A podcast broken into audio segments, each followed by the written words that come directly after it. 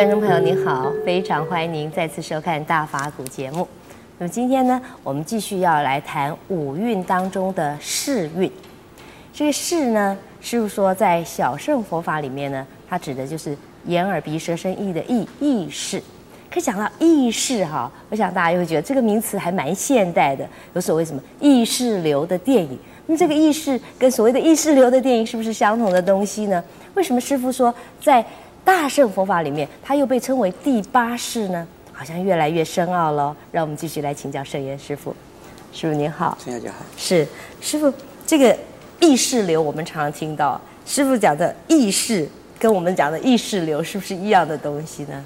可能不大一样啊。啊，现在有这个画画也这样子画的，嗯、音乐啦、画画啦、电影啊。这叫人家叫人家自己去体会的，嗯，是不是？那叫意识流。对，你自己去体会，对。但是，也就是说，那个作者他本身要表达什么东西，呃，可能他自己也不是很清楚。但是呢，就把它表达出来了。表达出来以后，那就欣赏的人，让你自己去思考吧。像毕卡索的那个画，我是看不懂，但是呢，你可以有很多想象空间呢。他究竟像什么？究竟他是表达什么？他这个那也许每一个人的感受都不一样。那那就叫意识流，对吧？那是在这个呃呃佛经里面讲那个呃第六意识的那个色，它是呃有两种功能啊。一种功能呢，呃，它是跟前边的五个色呃这个同时具同时出来的。那就是，比如说眼睛看到东西的时候，嗯，耳朵听东西、听声音的时候，呃，眼睛看东西为什么能够啊晓得这是红的，呃，这是白的，呃，那就是第六意识给他一个呃分别，或者是从记忆之中呃给他一个一个一个一个标识啊，给他记号，给他一个什么呃一个名词啊，这个是因为。第六意识之中，已经在有了已经有了的东西，把它配合起来，啊，比如说这个花是黄的，那个是花是红的，嗯，那这个为什么叫做红，你不叫叫蓝呢？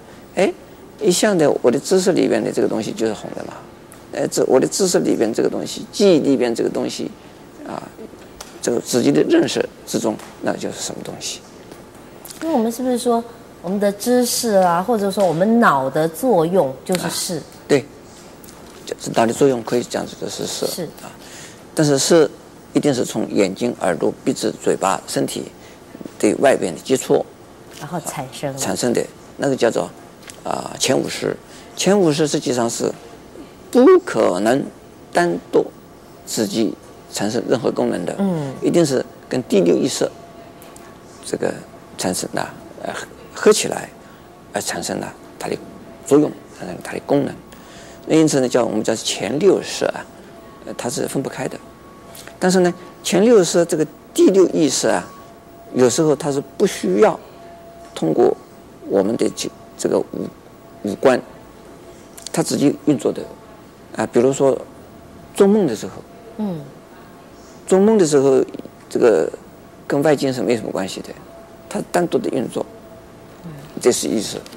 另外一个呢，神经病，嗯，精神错乱的时候，当这个精神错乱的人呢，嗯，他会听到什么东西，看到什么东西，那他这跟自己的实际上的这个五官是没什么关系的。呃，我记得我有一个啊，有个弟子啊，他自己不知道他自己有精神呢，有些恍惚。呃，他有一天呢，他这个要问我的师在拿钥匙，拿我房门的钥匙。是。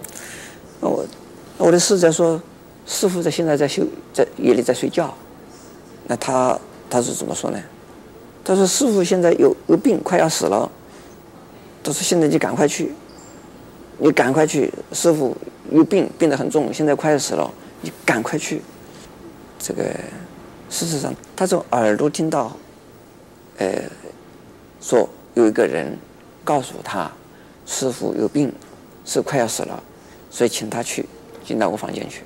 哦，也快要死了嘛要，就是来奔丧了，来给我送终了啊。但是这个呢，跟前五前五十跟五官没有关系，完全是这种他的自己的头脑里边的一个混乱的一种呃虚幻的一种幻觉，呃幻听啊，这个真正的跟他自己的这个耳耳根没什么关系，他是听到，但事实上不是他的耳朵，是他的脑的作用，那就是什么？就是意识，这也是意识啊。这是这个意识是我们叫做狂乱意识，嗯，就是一个是呢，呃，叫做那个睡眠之中的意识，也就是狂乱之中的意识。另外还有一种，那就是，呃，这个禅定之中的意识。哦，禅定的时候呢，眼睛、耳朵、鼻子，嗯，全部都不管的。呃，身的禅定啊，嗯，这个，呃，五官就不用了，五根也不用了。那唯有意识存在，那个就是定中的，就是意识。这个定中的意识，呃，是不是等于是行呢？是。啊，也是行。行的行问的状态作用，第六意识在定中的时候啊，它有它的功能，这叫做行。它是跟呃意识同时存在，呃，意识是在变的。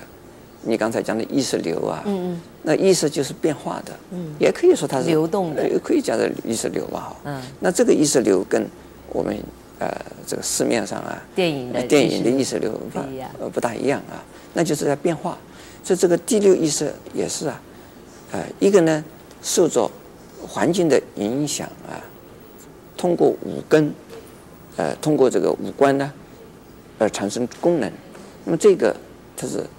不断的在变的，就有的时候眼睛在起功能，有耳朵起功能，有嘴巴起功能，哎、呃，那这个不断的在变，就是说定中的、梦中的，或者是呢神经病的那种啊意识，它也是在变的。所以是从意识的这第六意识这个角度看呢，它是不断的在变的。但是呢，第八识就是大圣的，叫做第八识，我们下一次再讲。是，谢谢师父开示。从师父的开示里面，我们知道，就是我们不太了解的这个识呢，呃，第六意识呢，它也是变动不居的，所以呢，我们才会说五蕴皆空。那么也欢迎您在下一集里面继续跟我们一起分享佛法的智慧。